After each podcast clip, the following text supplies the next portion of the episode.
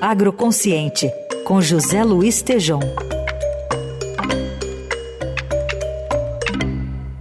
Oi, Tejom, bom dia. Bom dia, Heisen. Bom dia, Carol. Bom dia. Bom dia, ouvintes. Tejom, você traz para a gente detalhes de uma conversa que você teve com o embaixador Roberto Azevedo, que foi diretor da Organização Mundial do Comércio, e vocês falaram sobre assuntos que estão sendo debatidos ainda, que só acaba amanhã, a COP28? Exatamente, Heisen. Eu, eu consegui que o embaixador Roberto Azevedo me mandasse aqui é, resposta para três perguntas que fiz para ele, tá certo? Então vamos lá, ele está lá em, em, na, em Dubai, indo para Doha nesse instante, representando a ABAG, a Associação Brasileira de Agronegócio. Então a primeira pergunta que eu fiz foi, embaixador Roberto Azevedo, COP28, sua análise, ruim, bom ou depende? Vamos ouvir, Heisen, por favor. Eu acho que os trabalhos da COP28 e os avanços feitos até agora são preocupantes, é, não, mas não apenas para o Brasil, são preocupantes para o mundo inteiro, porque não há sequer acordo é, mínimo sobre conceitos básicos, por exemplo, como dar tratamento adequado aos combustíveis fósseis. É, não entender que o combustível fóssil é talvez o coração do problema é um problema sério, né? E, e, e aparentemente é, nós demoraremos a ter acordos é, que é, levem a resultados é, concretos, é, palpáveis, importantes, consequentes, e, e, isso vai demorar e o mundo não vai esperar. É, os países vão agir de, por conta própria, de forma unilateral, sem coordenação e claramente serão introduzidas medidas que, no fundo, serão contraproducentes e que podem, em vez de ajudar, podem comprometer a, a consecução de nossas metas climáticas. Então, Heisen, Carol, ouvintes, o embaixador não saiu nada contente, não, viu? Ele acha que o mundo fóssil uh, está na frente ainda. A segunda pergunta que fiz para ele foi se o plano, esse nosso plano, 40 milhões de hectares de pastagens degradadas, como será percebido pelo país e no mundo? Heisen, por favor, vamos ouvir o embaixador.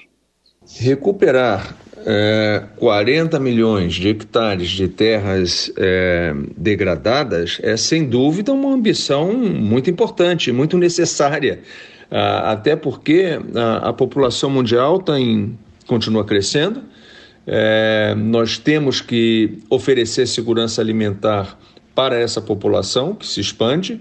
É, e os sistemas alimentares precisam responder é, com aumento de produtividade, não com aumento de área plantada. É, isso é viável, né? sobretudo se houver um compromisso político firme, todos têm que estar engajados. É, vai ser, vai ser um, um, um montante é, de recursos financeiros bastante voltoso. É, recuperar essas terras não, não vai acontecer de graça, não é uma coisa que vai acontecer de forma natural. Será, serão necessários investimentos importantes, será necessário um plano de ação para que isso aconteça de forma efetiva, é, mas é viável. De novo, é, havendo esse compromisso político, a visão, uma estratégia bem definida, o engajamento de todos, sem dúvida isso será possível.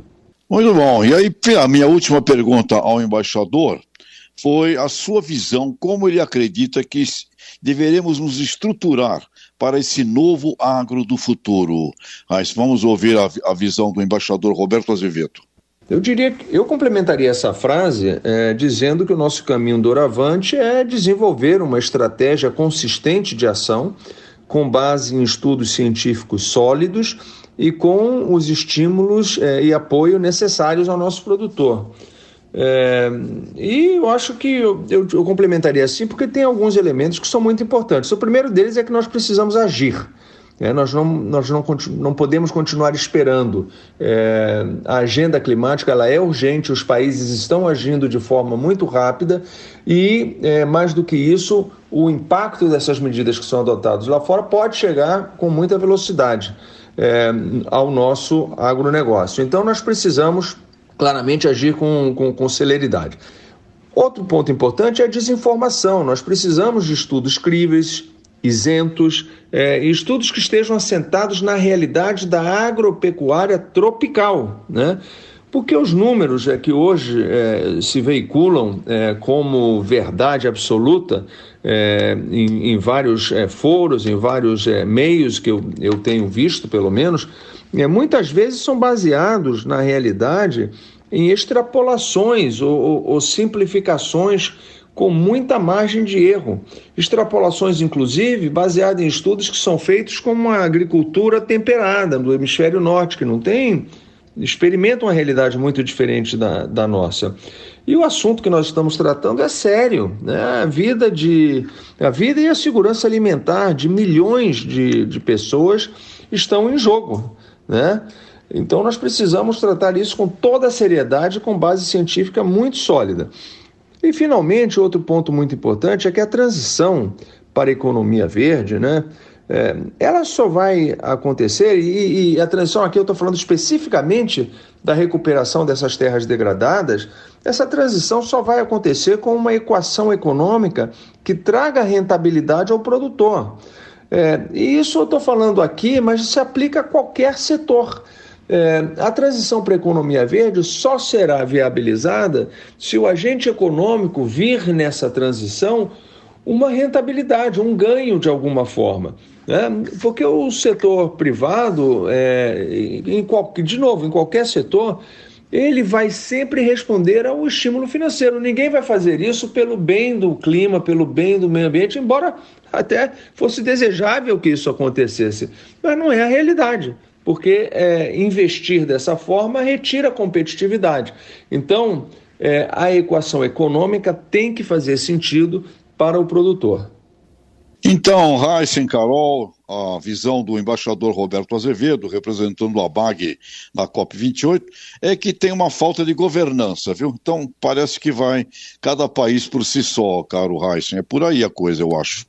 Muito bem, tá aí o Tejon trazendo para a gente essa análise do embaixador é, que dirigiu a Organização Mundial do Comércio, Roberto Azevedo, e a COP28 termina amanhã. Obrigado, Tejon. Até quarta. Grande abraço, até lá.